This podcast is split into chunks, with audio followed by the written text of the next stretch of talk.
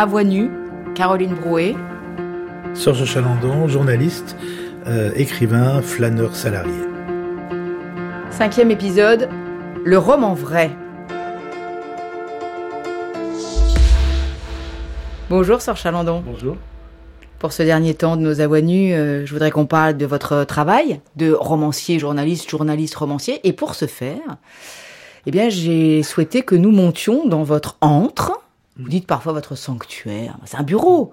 C'est un bureau. Alors effectivement, c'est un bureau. où Il y a une bibliothèque, beaucoup de beaucoup de livres et beaucoup d'objets euh, rapportés, je suppose, de, de voyages, de reportages euh, et peut-être aussi d'autres moments de votre vie, parce que je vois Guignol. Oui. Guignol et Niafron, puisque Guignol ne va pas sans Niafron. Les deux, les deux héros lyonnais. Il y a plein de petits objets. Euh, Ah, un Calimero. Il y a Calimero. C'est un peu vous, Ah, c'est un peu moi, ouais. C'est un peu moi Calimero, mais à côté, il y a, il y a Pikachu. Donc là, c'est autre chose. Mais euh, non, non, j'ai- une collection de bustes. euh, ça va de, de Lénine à John Wayne, en passant par Samuel Beckett. euh, Le pape. le pape. lequel d'ailleurs? C'est Jean-Paul II. C'est- Jean-Paul II qui est en train de bénir un soldat de la Légion irlandaise, napoléonienne, donc c'est un peu anachronique, mais c'est pas grave. Des drapeaux? Mhm, Des drapeaux. Alors des, des drapeaux assez particuliers, puisqu'il y a le drapeau irlandais, le drapeau basque, le drapeau breton, le drapeau corse. Donc nous sommes dans les, dans les, dans les, dans les nations sans État. Ou les États sans nation. Il y a Bobby Sands, bien Bobby sûr. Sands en photo. Bien sûr. Il y a une grande affiche de l'affiche rouge. Euh, Et alors justement, cette bibliothèque euh, et, tous ces objets, parce qu'on en a cité que quelques-uns parmi tous euh, Oui. qui sont là, euh, sont derrière vous. Oui. Ils, ils- ils vous tiennent chaud, ils vous protègent, euh, mais vous les regardez pas ou vous retournez tout le temps quand vous écrivez à votre table? Non, je sais qu'ils sont là. Je sais qu'ils sont là. Je sais qu'il y a, il y a, je, je sais que voilà, il y a, il y a des vivants et il y a des morts. Il y a mon traître qui est ici, Le Denis. le Denis. Voilà, donc Le euh, vrai. je, je, je- le vrai. Donc je sais qu'ils sont là. Je sais qu'ils existent. Et c'est, je crois qu'ils me, ils me, c'est pas qu'ils me protègent, mais ils sont dans mon dos. Oui, c'est ça. C'est une euh, protection, je pense. Un peu, un, un peu étrange. Et même un nunchaku. Un, un, c'est un vieux nu- un nunchaku de, de l'époque où euh, le nunchaku était un moyen d'expression comme un autre. Est-ce que ce bureau, Serge Chalandon, dit quelque chose de votre façon de travailler? Alors, euh, je travaille face à un mur blanc, et ça c'est différent. Donc, je travaille face à un mur blanc, et je, le remplis de, de ce que je suis en train de faire en ce moment. Mais euh, là, il y a un dépouillement absolu. Là, je vais enlever maintenant tout ce qui est devant moi, parce que je travaille face euh, à un mur blanc. Je, je sais pas, je suis, je, suis, je suis vraiment entouré de vivants et de morts. C'est quelque chose qui me touche infiniment. Bon, on va retourner s'asseoir, comme là, il n'y a qu'une place à votre bureau. on va retourner euh, en bas, Oui. euh, dans votre salon, euh, pour qu'on s'assoie à table et vous Oui. allez nous parler de la, la réalité et de la fiction, la façon dont, dont vous travaillez, la façon dont vous concevez le, le roman. Et d'ailleurs, vous, vous écrivez des romans, vous dites que vous écrivez des romans, mais c'est quoi pour vous un roman? Nous voilà revenus à table. je reprécise ma question. Par exemple, est-ce que c'est important de préciser roman à chaque fois? Bah, oui, c'est important de préciser roman, puis puisque d'abord le mot roman c'est un moyen de se protéger. Euh, et puis oui, je précise roman parce que dans mon travail sur euh, l'Irlande, sur la trahison irlandaise, je suis un luthier. Euh, mon travail sur le quatrième mur et, et Sabra et, Ch- et Chatila, je suis un metteur en scène. C'est-à-dire, ce n'est pas moi. Donc, il y a un moment donné où moi, je, je, je n'existe pas. Je me cache derrière des personnages avec un masque de carnaval qui est évidemment transparent puisqu'on on sait de quoi je parle. Mais bien sûr, c'est un roman dans le sens où euh, euh, il y, a, y, a, il y a un socle, un socle de vérité. Je suis journaliste, moi. Le problème que j'ai, c'est que, alors, contrairement à d'autres, hein, il y, a des- il y a des romanciers qui disent que le, rom- le romancier a tous les droits. Moi, je pense pas qu'il ait tous les droits. Je pense que lorsqu'on s'attaque à des choses comme, euh, comme, comme Barbie, par exemple, ou comme, euh, ou comme euh, dans L'Enragé, ces, ces, ces enfants qui étaient prisonniers euh, À la colonie pénitentiaire. Voilà, qui est- je, je pense que lor- lorsqu'on travaille là-dessus, il faut, il faut qu'on, qu'on- il faut que tout soit sacré, c'est-à-dire que, que tout, tout soit réel. Moi, quand je travaille sur Belle-Île, j'ai besoin d'aller à Belle-Île, j'ai besoin de sentir euh, la pluie sur moi, comme mes personnages vont sentir la pluie sur eux. J'ai besoin de toucher le mur. Euh, ils vont s'évader de cette colonie pénitentiaire. Il y a un mur, il faut que je touche ce mur. Il faut que je sente le mur qui vibre. C'est-à-dire que tout ça, moi, je ne peux pas l'inventer. Je ne sais pas faire. Euh, je, je, ne peux pas être le Christ en croix. Euh, je ne peux pas être un mousquetaire. Je, je, je, je ne peux parler que, en fait de ce que j'ai vécu. Après, il y a une partie roman, c'est-à-dire que je, je, je, par exemple, dans ce dernier livre, euh, L'enragé, je suis l'un des enfants de la pénitentiaire. Mais pourquoi je suis l'un des enfants de la pénitentiaire? Parce que je sais, je connais, j'ai vécu le, le, le, coup de ceinture sur mon dos d'enfant. Et parce que j'ai vécu ce coup de ceinture sur mon dos d'enfant donné par mon père, je sais ce que c'est que la, la, morsure d'une ceinture sur un dos. Si j'avais pas connu ça, j'aurais pas pu l'écrire. Donc ce sont mes limites de romancier, je crois. Il faut que, il faut que j'ai vécu, il faut que j'ai entendu, il faut que j'ai vu pour pouvoir écrire et pour pouvoir ensuite rentrer en fiction. Mais je ne peux pas. Je, je enfin, il y a, y a des gens, je me souviens, c'est très drôle, qui me disent, euh, moi, Rome, c'est un, c'est un romancier qui m'a dit ça. Moi, Rome, je, je l'invente. Suis jamais allé à Rome, je m'en fiche, j'invente mon Rome à moi. Je peux pas. Il faut que je, il faut que j'aille à Rome, si je veux parler de Rome, il faut que je tourne à droite, à gauche, il faut que je note tout. Il faut que le lecteur, si ça lui prenait par exemple, il tourne dans cette rue-là, il tombe sur la petite trattoria dont je parle dans le roman, avec la petite nappe à carreaux rouge et blanc. Tant que j'ai pas vu cette petite nappe, je peux pas faire entrer mes personnages de roman. Je veux que le, le, théâtre, je veux que le lieu où ils vont évoluer soit absolument exact. C'est-à-dire que je, je ne, je suis obligé d'y croire moi-même pour faire croire les autres. C'est-à-dire que Tant, tant... Ça, c'est quand même encore le journaliste qui parle. Alors non, c'est pas le journaliste. Une prolongation du, du, ou un prolongement du journalisme narratif, euh, vos. Ben, c'est un non, c'est un c'est un prolongement de la recherche de la vérité. Je peux pas inventer Rome parce que si j'invente Rome, je, je pense à mon père. Qui Vous trahissez Rome. Je, je trahis Rome et je trahis euh, ce, ce qu'est pour moi le roman, c'est-à-dire que mon personnage qui va évoluer dans Rome que je ne connais pas, mais que je vais connaître, je veux qu'il il évolue dans une ville réelle. Dans une ville réelle. C'est-à-dire que si, si je ne me, si je ne m'immerge pas dans, dans l'histoire, c'est-à-dire que avant de créer un personnage, il faut que ce personnage vive dans un lieu qui existe. Je, je, ne peux pas inventer une ville. Ou bien alors, euh, enfin, je peux inventer une ville, mais je, je ne, j'ai peur qu'il y ait un vieil érudit dans un coin qui me dise mais c'est pas comme ça Rome. Donc c'est toujours le même problème que j'ai, journaliste ou auteur. J'ai le, le problème de c'est pas comme ça, ça n'existe pas. Vous mentez sur cette histoire. Il faut que tout soit vrai pour que la fiction passe. Alors oui, que tout soit vrai, sauf les personnages. C'est-à-dire que quand j'écris euh, l'enragé, ça se passe en 1934. Donc évidemment, euh, il y a quelqu'un dans, dans, le salon du livre qui m'a dit en 34, mais ça vous fait quel âge? J'ai trouvé ça tellement joli. Mais cet enragé, cet enfant de 1934 ne peut exister parce que je sais ce qu'il mangeait, parce que je sais quel est ce mur. Donc là, c'est l'historien, c'est le travail de documentation que vous avez fait, non, parce que là, vous l'avez pas vécu, hein. vous n'êtes pas allé dans cette colonie qui a fermé. Non, je suis allé dans cette colonie vide, je suis allé dans les cellules, je suis allé, c'est-à-dire que si je n'étais pas allé dans les cellules, j'aurais pas pu écrire les cellules. J'ai besoin de rentrer dans la cellule, de, sentir la cellule. Oui, toujours. Je, je, c'est comme, euh, c'est comme pour les enfants d'Isieux. Je suis allé dans la maison d'Isieux avant le procès Barbie dont on a parlé, et je suis allé dans la maison d'Isieux pour toucher les murs, pour, parce qu'il y avait encore les dessins d'enfants sur les murs. Et ça, pour moi, c'est extrêmement important de sentir. Si je ne sens pas, tout, tout vit, tout vibre. Si cette vibration, je ne l'ai pas en moi, c'est mort s'ils ne sont pas en moi je, ça peut pas marcher. Les cris des enfants, euh, les cris des enfants de la colonie pénitentiaire, si je les entends pas lorsque je suis dans la colonie pénitentiaire, même vide, si je ne les entends pas, on ne me croira pas.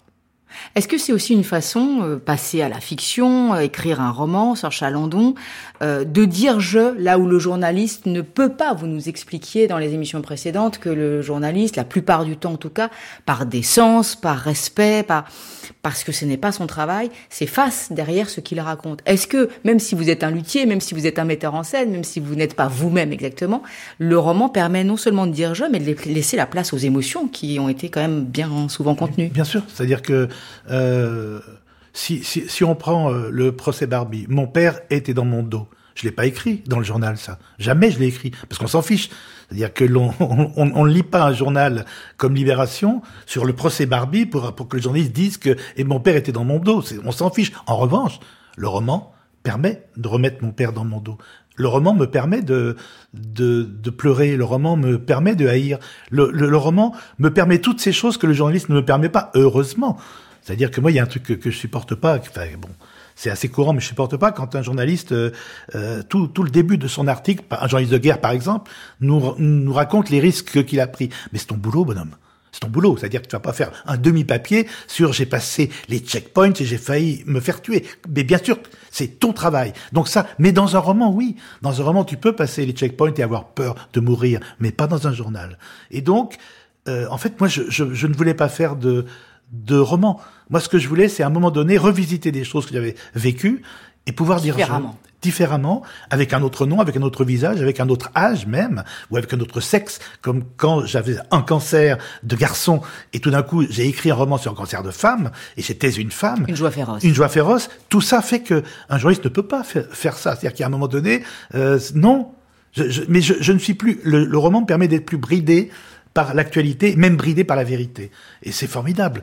C'est-à-dire tout d'un coup, je ne suis plus bridé par la vérité. C'est-à-dire que, eh ben, je peux être euh, ben, je peux être, euh, voilà, je peux être metteur en scène de théâtre.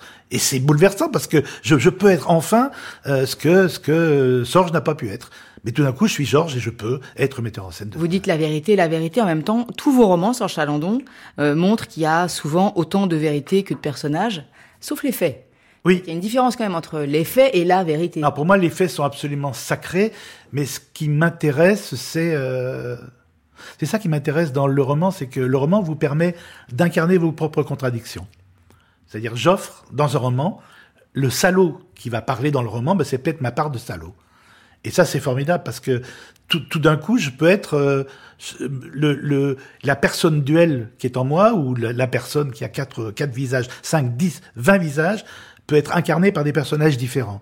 Donc on dit, ouh, c'est incroyable. Il y a, non, il y a plein, plein de gens dans ce roman. Non, en fait, il y a que moi et, et j'offre à d'autres personnages des, des, attitudes différentes, j'offre des pensées différentes, j'offre, je, je, peux offrir de la saloperie à un personnage, et en fait c'est ma propre saloperie. Et ça c'est extrêmement important, c'est-à-dire que c'est ça, j'incarne différemment tout ce qui est en moi. Je peux incarner la barbarie dans un personnage, et en fait c'est une barbarie que je cache, que, je contre laquelle je lutte, mais dans un roman, j'ai le droit de l'incarner. Tout ça, un journaliste n'a pas le droit de faire tout ça. C'est pas possible. Le journaliste va parler du barbare qu'il interviewe, par exemple, mais moi, quand j'interviewe un barbare, comme un tueur d'enfants ou un tueur, euh, eh ben je, me demande, ça, me, je me demande quelle est la, la, part de moi qui pourrait comprendre ce qu'il est en train de, de dire. Ça ne peut pas être un journaliste qui fait ça. Un romancier peut le faire en incarnant un barbare. Est-ce qu'il y a aussi une dimension de réparation euh, dans le travail de l'écriture du romancier? Je vous pose cette question parce que euh, la critique littéraire Raphaël Léris dans Le Monde a remarqué que nombre de vos romans naissent de ce qui n'a pu avoir lieu. Par exemple, les explications avec votre père ou avec euh, l'ami traître de l'IRA. Par exemple, dans Le jour d'avant, qui est issu euh, d'un reportage que vous n'aviez pas pu aller faire après l'explosion d'une mine dans le quartier de Saint-Amé à Liévin, où 42 mineurs sont morts en 1974. Ou, ou même L'Enragé, qui vient d'un article que vous n'avez pas écrit sur la fermeture de la colonie pénitentiaire pour mineurs. Alors, est-ce que d'une certaine façon, le roman vient réparer ce qui n'a pu advenir. Alors, je trouve extrêmement intéressant cet article, parce que d'abord, c'est la première fois qu'on me le disait, et ça m'a fait prendre conscience, effectivement, que... Alors, le, mot réparation est, immense, donc je, n'arrive même pas à, le dire, ou à, mais en tout cas, oui, c'est-à-dire que c'est un moyen de retourner sur les lieux en continuant les histoires ou en la terminant. Et ça, pour moi, c'est extrêmement important. C'est-à-dire que oui, euh, j'ai pas pu parler à mon père, oui, euh, euh je n'ai pas pu faire ce reportage sur la mine, oui, et, et le roman me me permet, alors je sais pas si c'est une réparation, mais me, me, me permet aussi de rendre des comptes à l'homme que je suis et qui n'a pas été au bout. Et pour moi, c'est extrêmement important. C'est-à-dire que d'entendre mon traître me parler alors qu'il est mort, de voir mon père euh, hurler alors qu'il est mort, ou toutes ces, toutes ces choses-là me m'offrent la possibilité de, de refaire le film en allant jusqu'au bout. Mais réparation, c'est tellement immense comme mot. C'est un, un, mot qui est. Il y, a, y a des mots comme ça que je n'ose pas, réparation. Euh, ce mot-là, je, je n'ose pas. Mais euh, retourner sur les lieux, comme sur les lieux du crime, et essayer de reconstituer euh, avec avec ce que j'ai vu, avec ce que j'ai entendu, et refaire, et refaire, et, et aller au bout de ce que je n'ai pas pu entamer. Ce qui est sûr, c'est qu'en tous les cas, vous accordez une alors pas une grande place, un très grand pouvoir, je dirais même à la littérature. Si je prends juste un, un exemple dans, dans, votre œuvre, euh, sans Chalandon, avec la légende de nos pères, qui est l'histoire d'un livre à naître commandé à un biographe euh, par la fille d'un homme qui lui-même s'est construit, euh, disons, une légende de résistant pendant la, la deuxième guerre mondiale. Il se trouve que le biographe cherche la vérité et que la fille euh, cherche sa chimère d'enfant. Les choses vont se passer un peu différemment. Le cœur de ce livre, me semble-t-il, c'est qu'au fond, le livre, le roman, est ce qui apparaît comme le seul capable de révéler la vérité. C'est le livre même qui révèle la vérité. C'est le livre qui révèle la vérité, et parce que je n'ai pas d'autre choix, je n'ai pas d'autre façon de révéler la vérité. Et moi, ce qui m'intéresse, par exemple, dans ce livre-là, et ça a été, euh, c'était ma dernière tentative de dire à mon père, je sais que tu mens. Donc j'écris un roman quand même qui est d'une clarté absolue. C'est une fille qui pense que son père est un grand résistant, comme moi je pensais, et qui embauche un biographe familial qui va se rendre compte qu'il fait quelque chose qu'aucun biographe familial ne fait. Il va vérifier. On ne fait pas ça. Lorsqu'on est biographe familial, on écoute ce que l'autre dit et puis on, fait le petit livre qu'il veut pour la famille et les amis. Il va vérifier. Il va s'apercevoir que tout est faux, que son père n'a jamais été ce grand résistant qu'il prétend être. Et, et moi, j'offre ce livre à mon père, j'offre ce livre à mon père de, de, son vivant pour lui dire, tu vois, euh, voilà, c'est une femme une jeune femme qui se rend compte que son père lui a menti sa vie entière et qui va lui pardonner et qui va lui dire je t'aime et qui va lui dire que ta vie, ta vraie vie vaut mieux que la vie rêvée que tu m'as infligée toute mon enfance. Et la fin de ce livre-là, l'auteur que je suis va être renvoyé par la femme, par cette fille et son père, va être renvoyé d'où il vient, c'est-à-dire à son petit métier de romancier qui n'a aucune importance. Et mon père n'a pas lu ça. Mon père n'a pas compris ça. Ça a été ma dernière tentative de lui dire je sais. Et il a lu ce livre en me disant, et c'est une phrase qui est terrifiante, mais tu crois vraiment que des menteurs comme ça existent? Et je l'ai regardé en disant, ben oui, je pense que ça existe. Et ça s'est arrêté là. Et plus jamais, je n'ai tenté de lui faire comprendre que je savais qu'il qu'il mentait. Et moi, c'était le seul moyen. Pour le coup, là, c'est une mise en abîme qui est terrible. Je, je, fais un roman sur un mensonge en espérant que le menteur, mon père, ce menteur, va le lire et va comprendre que c'est à lui que je m'adresse. Mais comme il n'a pas l'habitude des romans, comme euh, cet homme euh, dont je parle, c'est un, bah, il vient de Lille, donc c'est pas lui.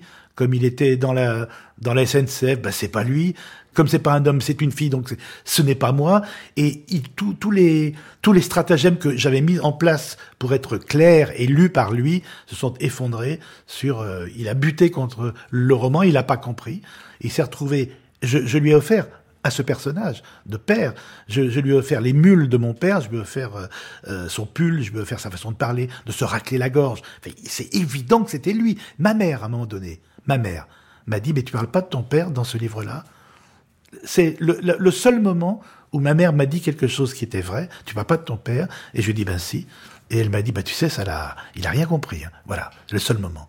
Et le roman, c'était le moyen de m'approcher de lui. J'avais pas d'autre moyen. Et lui, il disait soldat et pas romancier. Alors lui il disait soldat et pas romancier, c'est formidable, ça c'est ce qu'il a. C'est inventer des vies. Voilà. Pour ça que le romancier peut-être n'invente rien. Alors je n'invente rien. Alors je, je n'invente rien parce qu'il a tout inventé et je, je suis, euh, c'est-à-dire que moi je suis ob obnubilé par euh, par euh, le mensonge. C'est quelque chose qui m'obnubile, c'est-à-dire que moi je supportais pas lorsque ma fille était petite et, et, et quand et quand je lui demandais ce qu'elle avait mangé à la cantine, il disait de la terre, c'était pour rire, mais sauf que je supportais pas qu'elle me dise de la terre parce que je savais qu'elle n'avait pas mangé de terre, mais il fallait que l'on m'explique que les enfants ont le droit aussi de rêver, ont le droit de de mentir. J'avais extrêmement peur qu'elle retombe, que ce soit mon père en miniature qui, qui mentait. Donc ça, c'est quelque chose qui me, qui me trouble énormément. Vous dites qu'on m'explique. Je voudrais qu'on m'explique. Souvent, vous l'avez dit ça. Je voudrais qu'on m'explique. et, c'est intéressant que vous disiez ça parce que je crois que précisément, écrire, pour vous en tout cas, ça n'est pas expliqué.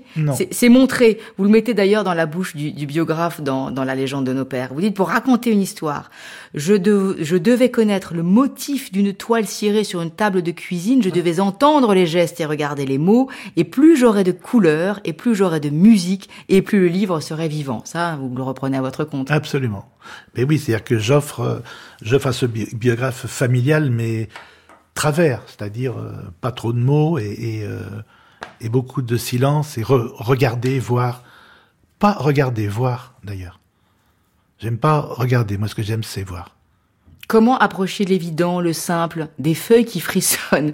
Ah, Vous avez des pages sur les feuilles, qui frissonnent. Parce qu'écrire frissonner, c'est déjà s'éloigner de la feuille. Elles ne frissonnent pas les feuilles, on, vous entend parler. Elles font tout autre chose que ce qu'en dit le vent. Elles ne bougent pas, elles ne remuent pas, ne palpitent pas. Elles feuillent. Voilà, elles feuillent les feuilles.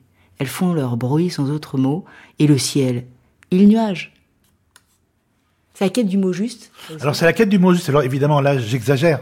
Mais j'aimerais que, oui, c'est la quête du mot juste. J'ai été bègue, donc lorsque j'étais enfant, très bègue. On en retient les phrases hachées, la langue. Alors voilà, on d'abord les, phrases, courtes. Les phrases courtes. J'écris la phrase où je dis une phrase et je me réfugie derrière le point pour repartir à l'assaut. Les mots sont des petits soldats. Donc euh, ces petits soldats euh, font une phrase mais je, je, trouve formidable. Maintenant encore, hein, maintenant encore, quand je vois les gens qui parlent de façon fluide comme ça, c'est bouleversant parce que moi, je suis obligé d'avoir des mots en réserve au cas où les mots ne sortent pas. Et ça, c'est quelque chose qui est, qui est terrifiant, qu'on ne sent pas toujours, mais qui, moi, qui me hante. Les, les, les mots ne me sont pas, les, les, mots ne me sont pas dus. Les mots, il faut aller les chercher. C'est euh, comme on a raconté dans une autre émission le, le, le guignol que je trahis.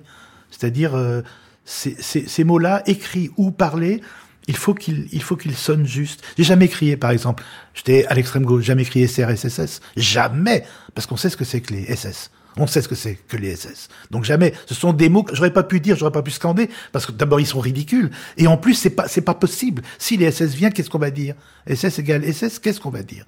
Et donc moi, c'est quelque chose qui me ne, ne jamais se tromper sur les mots et ne pas rajouter des mots. Je t'aime. C'est formidable, je t'aime beaucoup, il reste plus rien. Et ça, c'est quelque chose qui est. Euh, d'ailleurs, vous n'écrivez pas sur l'amour, vous écrivez sur l'amitié, sur la fraternité, je ne sais pas faire. sur la sororité. Je, ne sais pas faire. Enfin, je, je, suis né sans amour, et en, revanche, j'ai appris la fraternité après, sur le tard. Lorsqu'on est sans connaître euh, la, la, douceur du, du, du, du regard d'une mère ou du cou d'une mère, son odeur, lorsqu'on s'endort enfant, lorsqu'on n'a pas connu ça, je pense que l'amour, on ne sait pas ce que c'est. On imagine, on singe, on fait comme les autres, on imite. Mais comme je ne sais pas ce que c'est, je peux pas écrire sur l'amour, je n'ai pas les mots. D'autres le font merveilleusement bien. Mais voir un homme et une femme qui courent sur une plage, moi, il faut qu'il y ait une mine oubliée de la Deuxième Guerre mondiale. Et puis, pouf, ça saute. Mais je, n'imagine pas le, soleil couchant et on se regarde et on s'aime. Je peux pas l'écrire, je trouve ça ridicule, je n'y arrive pas. Même un baiser. Euh, écrire un baiser, euh, deux, bouches qui, qui, deux lèvres qui, qui, qui se touchent. Je n'y arrive pas. Je, je, je trouve, je trouverais que c'est, je, n'y arrive pas. Je trouve ça idiot. Je trouve ça impossible et je trouve ça illisible. Je n'y arrive pas. Il y a quelque chose qui est euh, quand même tout du long, euh, qui revient comme une constante hein, dans votre euh, littérature, Serge Chalandon, c'est que ce soit des, des histoires d'enfants mal aimés, de, de pères ou d'amis traîtres, de guerres, de femmes atteintes d'un cancer qui se les coudes, de mineurs que vous arrachez à l'oubli, d'amis qui sont liés par un serment pour conjurer la mort. C'est toujours des histoires de mensonges, de fraternité sororité, de salauds et de justes, de violence et d'amitié. Il y a des tourments, il y a des doutes, des parts d'ombre, mais presque à chaque fois, en tous les cas, c'est le cas dans le jour d'avant, c'est le cas dans l'oragé, pour n'en citer que deux, il y a toujours la part lumineuse au bout. Bien sûr. Il y a toujours la lumière au bout du tunnel et c'est ça qui l'emporte. C'est votre foi profonde en l'humanité? C'est quoi? Alors, j'ai longtemps cru que c'est une petite blague, mais que, j'aimais bien quand on disait euh, je vois la lumière au bout du tunnel, je, répondais fais attention, c'est peut-être le train qui arrive en face. Donc ça, c'est un truc qui, me touche depuis l'enfance. Mais, euh, la lumière, c'est ce qui me tient debout. C'est-à-dire, euh, au pire moment dans la famille, au pire moment des coups de mon père, au pire moment des guerres, la lumière, c'est un dans, dans une guerre, dans, dans un abri bombardé, c'est tout d'un coup euh, le rire d'un enfant, c'est euh, un visage de femme, c'est un regard, c'est une main sur ton épaule, c'est ça la lumière. Donc euh, oui, bien sûr qu'il y a la lumière. C'est-à-dire que si en plus ce sont des, des sujets qui sont durs, si en plus il n'y avait pas de lumière, je je, je, je, je, je, suis destiné à rester dans l'obscurité. Je peux pas. Je, Je viens des ténèbres, c'est pour en sortir. Autrement, il n'y a pas de sens. Donc, si on peut pas en sortir vraiment, ben, on fait des romans. Et on fait en sorte que les personnages de ce roman sortent à la lumière, vont, aillent à la lumière. Vous êtes plus Simenon que Hugo? Alors, je suis plus Simenon parce que j'aime sa, J'aime sa façon de regarder, j'aime sa façon d'observer. J'adore ça. J'adore Simon. Les petits riens de Simon, j'adore ça. Hugo, c'est-à-dire que Simon, pour moi, c'est Eric Satie et, Hugo, ça peut être Wagner. C'est-à-dire que Hugo, c'est magnifique, Hugo. Mais je, n'ai pas la... J'ai pas de cap sur les épaules. Je, je ne suis pas face au, au flot déchaîné euh, avec la chevelure au vent. Moi, je suis plutôt... Euh, je, suis un petit artisan. Euh, Simon, moi, ce que, ce que j'aime, c'est ce c'est le silence de Simon. Simon, euh, c'est ce qui est, ce qui est, c'est formidable, c'est que vous, vous, vous, avez comme dans le bourgmestre de Furne, qui, qui est l'un de ces, c'est la littérature dure de Simon, hein, dite dure, mais vous, vous avez, euh, voilà, vous avez une fenêtre éclairée le, le, le soir euh, avec le bourgmestre qui seul le soir dans dans sa mairie avec la fenêtre qui reste éclairée. Pourquoi elle est éclairée la fenêtre? Qu'est-ce qu'il fait le bourgmestre? C'est rien ça, c'est rien. Mais ça part de là et, tout d'un coup, vous, ah, c'est, c'est magnifique. Et il n'y a pas d'effet. Il n'y a pas d'effet chez Simon. Il n'y a pas d'effet. Il y a juste les, les mots justes. Vous venez de caresser euh, la table euh, de votre salon avec votre main gauche. Je dis gauche parce que c'est important. Vous avez aussi la gauche et la droite. Je suis un gaucher euh, contrarié. Par, bah oui, puis par rapport à Guignol, à ce que vous racontiez, par rapport à votre engagement politique, même par rapport aux notes dans vos carnets. Vous prenez des notes sur la page de droite, elles sont différentes des notes sur la page de gauche. Mais je voulais vous amener à votre main gauche parce que à votre annulaire, vous avez une, une bague. Une bague d'appartenance. Ça s'appelle une claddering, c'est une bague irlandaise. Et c'est une bague d'appartenance. C'est une voilà, c'est euh, vous appartenez. Alors vous appartenez à la religion catholique, vous appartenez euh, au mouvement républicain, vous appartenez euh, à quelqu'un. Mais en tout cas, lorsque lorsque la pointe du cœur est dirigée vers votre cœur, vous êtes pris. Et quand vous retournez la pointe du cœur vers l'extérieur, vous êtes libre. Donc c'est assez facile. Moi, je suis pris. Vous êtes pris. Oui. Un grand merci à vous, Sœur Chalandon, pour ces cinq entretiens qui arrivent à leur terme. Et comme on s'est prêté à un exercice que j'ai quasiment trouvé euh, dans la légende de nos pères, j'aimerais bien vous proposer, pour terminer, de lire un, court extrait à deux voix. Mhm. Comment procède-t-on à demander Bezaboc Habituellement, les gens parlent, ils se racontent et je les aide, je pose des questions, je fais préciser une anecdote, je remets les souvenirs en ordre. Habituellement? Oui, c'est ma méthode de travail. Et avec moi, comment allez-vous faire avec moi? J'ai dit que je n'avais pas beaucoup de choix, que l'écriture d'une biographie était une rencontre un échange. On me prêtait une vie et moi j'offrais des mots. Il fallait aussi que quelque chose se passe. Ce n'était pas de l'amitié, mais une émotion entre la cordialité et la confiance. Des secrets sortis de leur boîte qu'il faudrait que j'apprenne à détenir aussi. J'ai expliqué que je n'étais ni psychologue, ni confesseur, que je mettais simplement mon ancienne pratique de journaliste au service d'une vie privée. Nous avons essayé de faire ça. Merci beaucoup à vous. Merci à vous.